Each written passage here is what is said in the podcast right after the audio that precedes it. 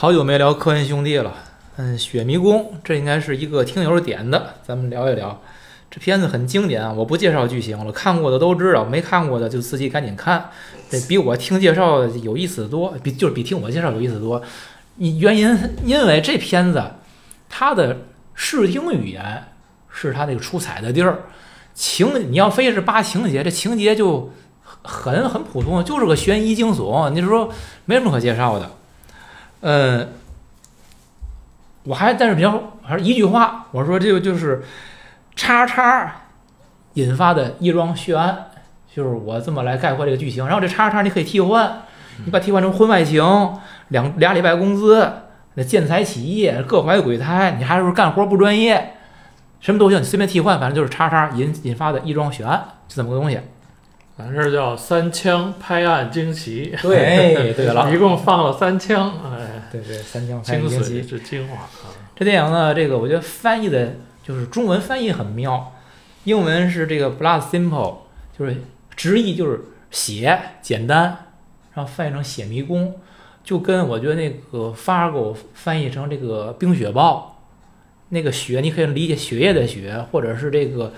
这个暴风雪的雪，你管你不管你怎么理解，哎，这名字翻译都很妙，就比那个你直译过来叫叫法戈镇还是叫什么，那都是强太多了。所以我不知道翻译是谁，这点赞。这样的一个电影很好看，很经典，我说是教科书式的作品。嗯，所以我们来聊呢，我觉得它最大的特点是不需要太多思考，因为你们这讨论讨论它的哲理，讨论它的意社会意义，这都都都谈不上，是不是？对，这。旧电影看电影，然后在周边再发散发散。哎，请安娜老师开始。哎，那我提一个问题啊，就是，咱也聊过好几个科恩了，然后你觉得他这个第一部长篇，在后来的科恩就对比一下，他有没有他后来的所有影子在这上面，或者他探讨的东西、讨论的东西有没有相同的一个命题？有吗？我影子非常多，有不是不是很多，不是很深。在他的作品序列里，我认为还是相对第一，相对稚嫩的。可是呢，就是嗯，他一以贯之的就是我一直说，我说这俩犹太高级知识分子，我不知道他信不信佛，但是我每次看他的电影，我都是觉得他跟中国的佛教，尤其中国的佛教是非常通的，就是这个无常。他应该是。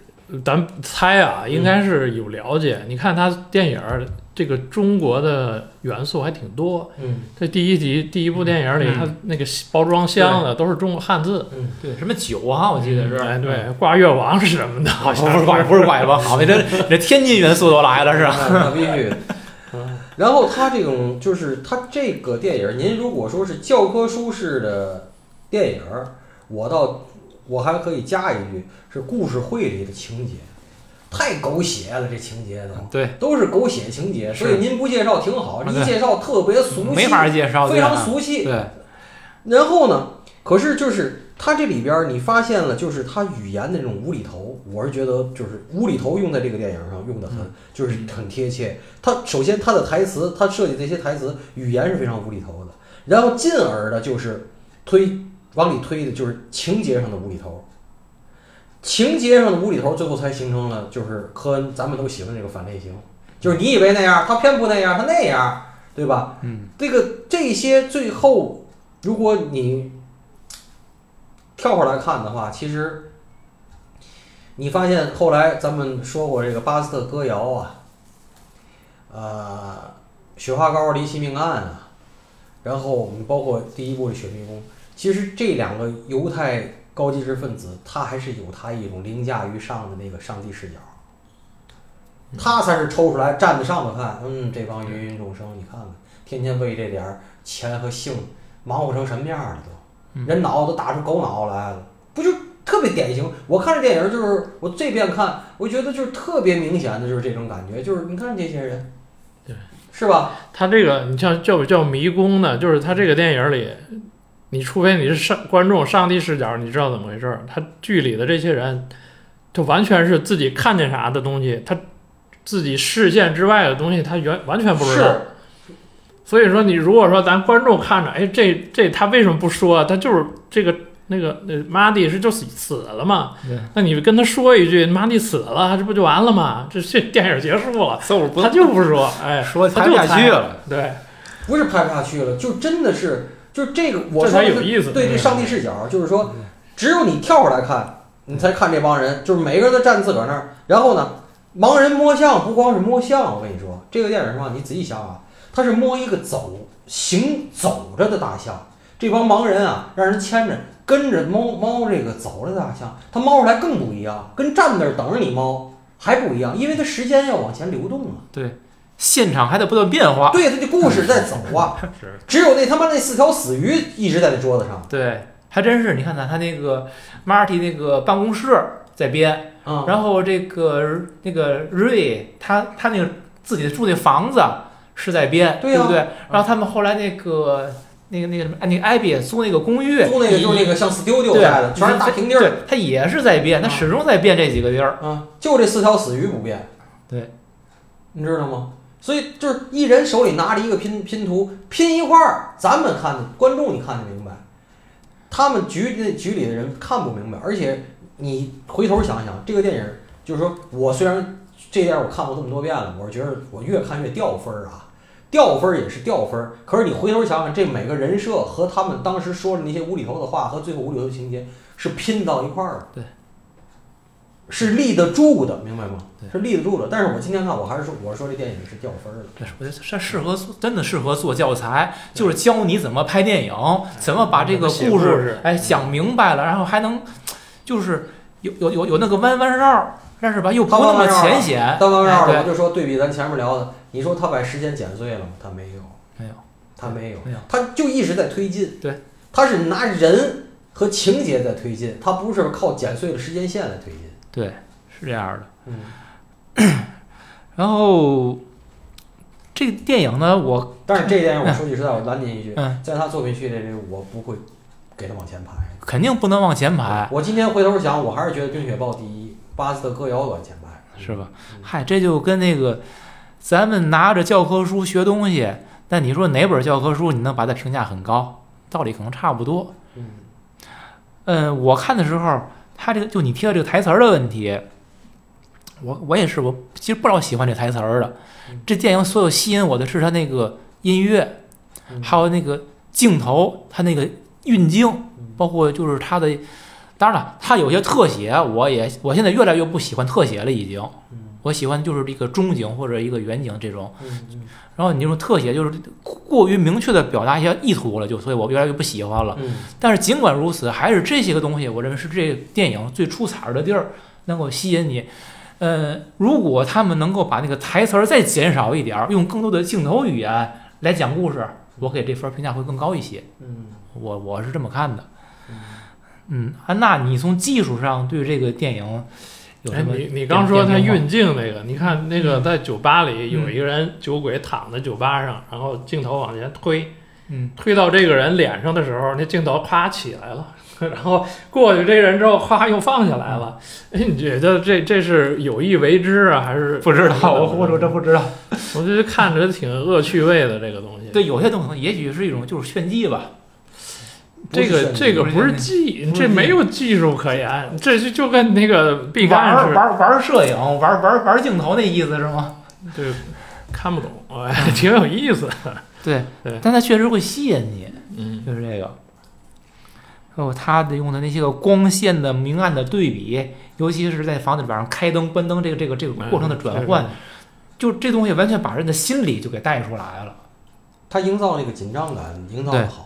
对对对，你看他好多照那个门缝儿，门缝儿那边开着灯，然后有人影儿干嘛的，他好多这个。然后后来那个电影儿，那个老无所依，他也有这个桥段嗯，啊。然后这个桥段就被长耳学走了嘛，用在那个《边境风云》里。然后他这个电影里就是好多素材，不是素材吧？你要说教学也好，那个昆汀的电影《杀死比尔》用了很多。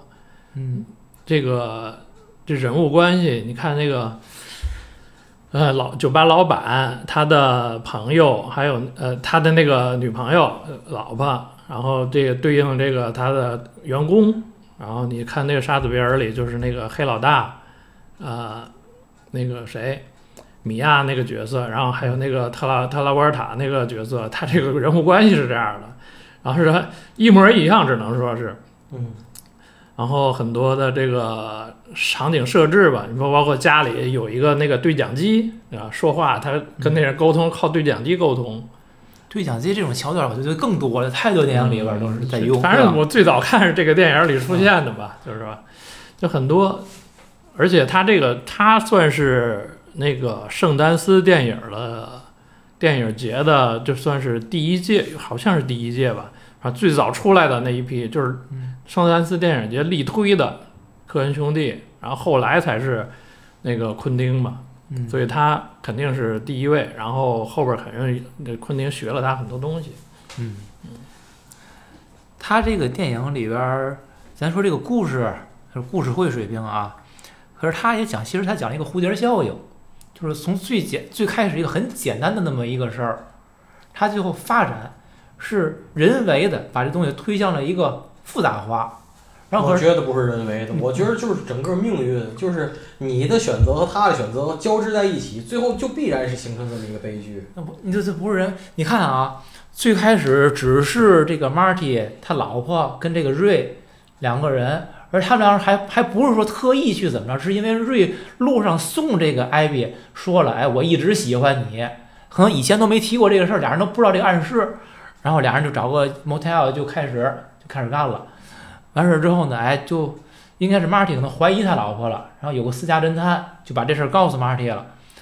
这个时候呢，还只仅仅停留在一个婚外情阶段。其实 Marty，我觉得当时他在考虑的是，这媳妇儿出轨了，我是忍了呢，还是是离婚呢，还是怎么着呢？我觉得他在想这件事儿呢。其实，可是这会儿没想到瑞找他来了，找他来了。你要咱要说解决这个第三者婚外情这事儿，这事儿我觉得他们俩是可以解决的。不管你是把你辞退呀，还是你你怎么赔偿我，还是打你一顿怎么着的，都能解决。然后这个瑞提了一个特别不靠谱的事儿，你还有俩礼拜工资没给我结了，你要你请你辞退我那意思，哎，你要不辞退我我也辞职，但是我辞职你得把钱把工资给我。他要不提这俩礼拜工资的事儿，这这剧情可能不往下发展了。然后这 Marty 不干了，说，哎，我你你你你绿了我了，你还找我要钱啊？所以你说这是这是性格，你知道吧？啊你要是说宿命，这就是从这儿开始了，就性格决定了。他那个雷那个瑞就、嗯我我就得要这钱呢，那但是你说一个就是一个酒保，我上一天班拿一天工资，我找你要钱有毛病吗？没毛病。哎，所以对不对啊？所以这个说你要说他宿命就在这儿，我就是我就得认这个真的。我从我的角度说这事儿有毛病对？，咱把这事儿说大点，你这不就变成了情理法？你拿工资这事儿你合理，可是你你勾引人老婆这事儿不对呀，对吧？那一码归一码，哎，你你这 你要做这酒保，人酒保肯定这么说，你一码归一码。啊，好，那一码归一码，那码我了不了你。打我一顿完了，不就完了吗？真是的哎，但是你工资也得给我。但是你要是你要是这种性格去聊去，我跟后边剧情也没了，没没法聊了，对，对吧？他就是这样，那那个 Marty 的性格就是这样。你说他他他他他他那说他有看精神病是干啥的？有有精神紧张是干嘛的？对，哎，当时就就那么说，然后他回家找人家那个呃评理就干嘛，想想打那女的嘛，嗯然后把人把手指给撅了，踢了一脚，呃，就羞辱了嘛。嗯，再加上那个私家侦探，那私家侦探其实也给添油加醋在里边儿。所以说，你说，呃我觉得就是性格，性格决定了你这个路就得这么走，这么走的结果就是这样。性格是内在原因，然后会有一些个外界的各种诱导因素都一块儿往上堆，堆堆堆，然后你这让让你这个内内在原因往前，所以我说嗯。真的就是他这东西就是他特别符合这个佛教，就是你认为的无常，回头想想吧，冥冥中都有道理，但是最后呈现的结果是个无常。嗯。嗯，你以为是那样，他偏不那样，他偏这样，然后你以为不好好发展了，哎，他就好好发展了，就就是叠加叠加叠加叠加，不断的往上码，往上码，往上码，码完最后你就一揭盖儿一看，哦哦。对，还有点小意外，你知道吗？嗯你看那个，那那埋他的时候，那个马蒂不知道把枪拿出来了，然后你要说有有子弹呢，这事儿又又结了。嗯你看就是没子弹，第三颗子弹就前两个都有，第三个就轮空了，第四个轮空，第五个轮空，第六个又有了。这这点说设置感有点强，因为最开始那个侦探跑他们那个跑瑞那屋里边偷这支枪的时候，里边仨三颗子弹讲得很清楚。我认为一如果一个职业的杀手的话，你你你得把这仨子弹的位置对好了吧？你如果对的话，你怎么会对了两颗子弹，而第三颗子弹那是空的，得再转一圈才能回到第三颗呢？对啊，不专业。那他保证他前两个有就行了。不是这样他一枪能杀死。你要问他也紧张，他也不是冷静的。你看他冒汗，是他应该去。他应该去找 Marty 之前把这子弹就倒好，因为你这三颗子弹打，你有三个三个被那个准备，总比你两个准备要更稳妥一些，对不对？他要能想到那个打火机也拿走了，他不至于再回去。是呢，因为他之前一直能想着打火机，就那次他太紧张了，他就忘了。对啊，所以说都是冥冥之中。对哦，可是这样这样说，就是说，你看这种冥冥之中啊，嗯，我就在想，老杨说是宿命是注，你说是宿命还是注注定的东西，可以跳出来，我觉得其实。是有可能的，跳出来就不是他了。啊。只不过只能说跳出来的电影没法拍打个。比方，不不不，打打不了比方，我是觉得是是有可能的，就是电影给展现了一种宿命，就是我我会把电影里边又投射现实，可能这是我的问题，我的毛病啊。看完这电影，其实是在告诉我们怎么跳出来，这是我在思考的一件事儿。因为电影剧情很简单，现实中会有以其他的方式来类似的事来发生。如果能跳出来，我觉得这是电影对我来说最大的一种意义吧。完，这电影里边还有一个从技法上，我觉得它这种同一个场景，不同的人反复进看到的不同东西，我觉得它这是一种循环嵌套的一个手法。这个这个嵌套，我觉得是非常妙的。就是你讲的同一个地儿，我来看是这样，结果又有人来看了，把现场破坏了，搞成另外一个样儿。他破坏之后的现场又有人来看，就是是属于这种这种嵌套关系，由此得到了每个人有一个不同的印象。然后你拿这个印象，你可能又去其他的现场了，重新拼成一幅图景。那你发现这个地方它是一个拼图，但它这个拼图就是老杨讲是一个动态拼图，就是你刚把这个拼成一个大概的形状，然后你发现之前图的某个位置变了，你又要重新拼这个图，最后等到最后你真正全拼完之后，才知道哦，这个已经完全不是我想象的样子了你比。如艾比这个角哎色，他去那酒吧，呃，他正好赶上那个杀手在凿那保险柜。嗯，如果说他看看到没那个那杀手没去没去凿保险柜，又破坏了现场，如果他那时候先去了，他看到之后会怎么想？他是去验证他那个雷跟那个马里是不是有争吵，对去验证这个事儿去了。之后结果一看现场，完全验证了他的想法。对，他就是去争吵，然后要钱，然后你们俩肯定发生打斗了。那完全就是他，如果说早一步去，他可能会破破坏了他这种想法。对，你说这是巧合，这也是巧合，这也是一命，你说对吧？最有意思就在这儿嘛。对还有呢，你发现这些人物的特点都不是很聪明，但都又有那么一点儿小聪明。而事实他就验证咱这叫叫聪明反被聪明误，所有这些个小聪明都是为他们自己的那个受害，为下一个祸害埋下一个伏笔。我就大概捋了一下，瑞他就是咱提过，他勾引 Marty 老婆，然后结果他要找 Marty 要工资，然后 Marty 真正的报复心是从那时候开始的。然后呢，侦探他这个是伪造了一个杀人的照片，他想骗钱，但他可没想到，然后 Marty 偷偷的从里面拿走了一张，还藏保险柜里，他还拿不走，这成为他要再次回到现场以及他自己逐渐暴露的那么一个线索。然后那 Marty 也是，Marty 我们都以为他挺傻的，在这里边儿一个蠢角色，结果呢，他哎，他就知道去藏一张照片儿。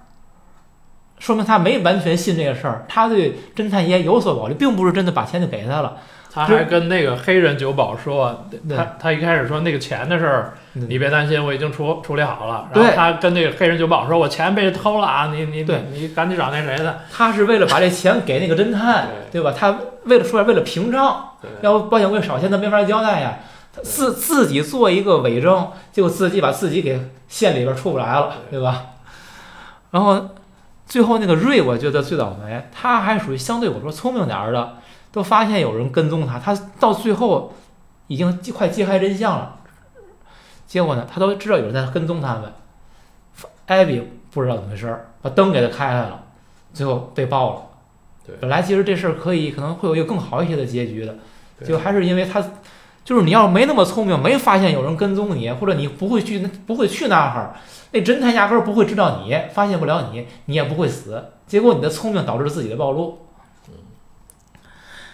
嗯，就是说，就我列举这些，可能还会有其他一些，就是还是我问那个问题，就之前在那个那个那个路边野餐里边也说过，你说就是求知欲这件事儿，就是探索呀，真的好奇害好好好好奇啊，不是不是在在那个在那个太阳照常升起里边我问的，啊你说这些人如果不探索这事儿，就从一个婚外情，哪怕那个你瑞长骂人要钱去，可能就是一个钱和情在你们内部就就解决了，而是因为你们每个人都想知道到底怎么回事儿，而而且还试图寻找一个解决方案，最后把事情反而搞复杂了。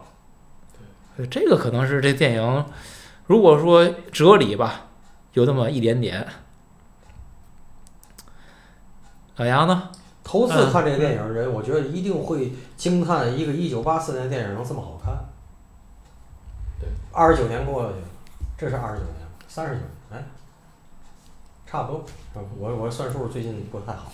嗯对，所以这个四十年了，快。啊，你会觉得何文嫂那满满的胶原蛋白，一点演技没有的脸，呃，这个这么好看，真的，这是是太难了，很难很难得。他那个真没嘛演技，他那个戏呀、完全是拿那个镜头感，还有拿光影给堆出来的。那，那你觉得？呃，他这个电影里的演员，你发现也就这个科恩嫂后来留在了他这个科恩世界里，其他这几个她演员，那丈夫，那丈夫后来老演配角儿，呃，对，都没有，呃，对主要角色吧，就是在后边来的电影里，反正也是他可能成本要求可能也找不了大牌演员，然后这个演员可能也确实没有太强的星光吧。还有就是他电影里是呼应了他那个地上呢嗯，就有三块广告牌儿，啊，对 对对真的啊，真有我三块广告牌儿，对对所以最后也又有了三块广告牌儿。那你说，就是说这个科恩嫂在咱这导演媳妇儿里边儿，我觉得还是相对好一些的了。妈妈，你说哪块儿好就是演演演技，就是表演上边儿，相对而言，啊？我说相对而言，可是有个问题，你知道吗？就是相由心生，他为什么后边他越长越难看？就是这柯震嫂生活中他一定是一个个性非常强的人，那是所以他后来戏路越走越窄，面相他只。能演那个三广里那个那个妈妈那种，嗯，就是个性特别那个，你别他妈惹我，我他妈跟没玩也没完，我轴就又轴又愣那种，就是本人绝对他相由心生，所以他那个脸就最后成瓜条脸儿的，他脸上那个褶儿都是硬褶是吧？你要是说这个他年轻的时候跟现在的状态就。就你说两个人啊，长得是两个人都有，真是 而且你说他跟这个犹太高级知识分子在一块儿，两口子钱肯定不缺，生活这块儿不是问题，还是性格的事儿。对所以就是我想啊，虽然导演听不见咱说话，是不是应该奉劝各位导演换演媳妇儿，换媳妇儿干嘛的？媳妇儿都挺好的，那个媳妇儿呢，你们养好了。他们想当制片人呢，想表现有自己这个价值空间，你给他们创造一些空间，但是本着对电影负责的态度，女主角儿咱们尽量换一换，哦，对吧？嗯你是让这个别用御御用媳妇儿当女主角哎对对人家陈凯歌不就听你的了吗？啊？是，是啊，就是啊他们不就是希望自己能够，就是说在艺术世界里边发挥自己的价值吗？我相信他们真的是有价值的。你给他们换一个更适合他们的空间，不是非得在表演这条路上一条道走到黑。可是你说像赵桃那样人，你科长不用，别人谁用他呀？你去做制片人嘛，我就说在表演这条路上一条道跑到黑，不是所有傻逼都能放光辉的。你看，那陈红人家就当制片人了，啊，周韵也当制片人了，对吧？可以，行，好，就是他，真好。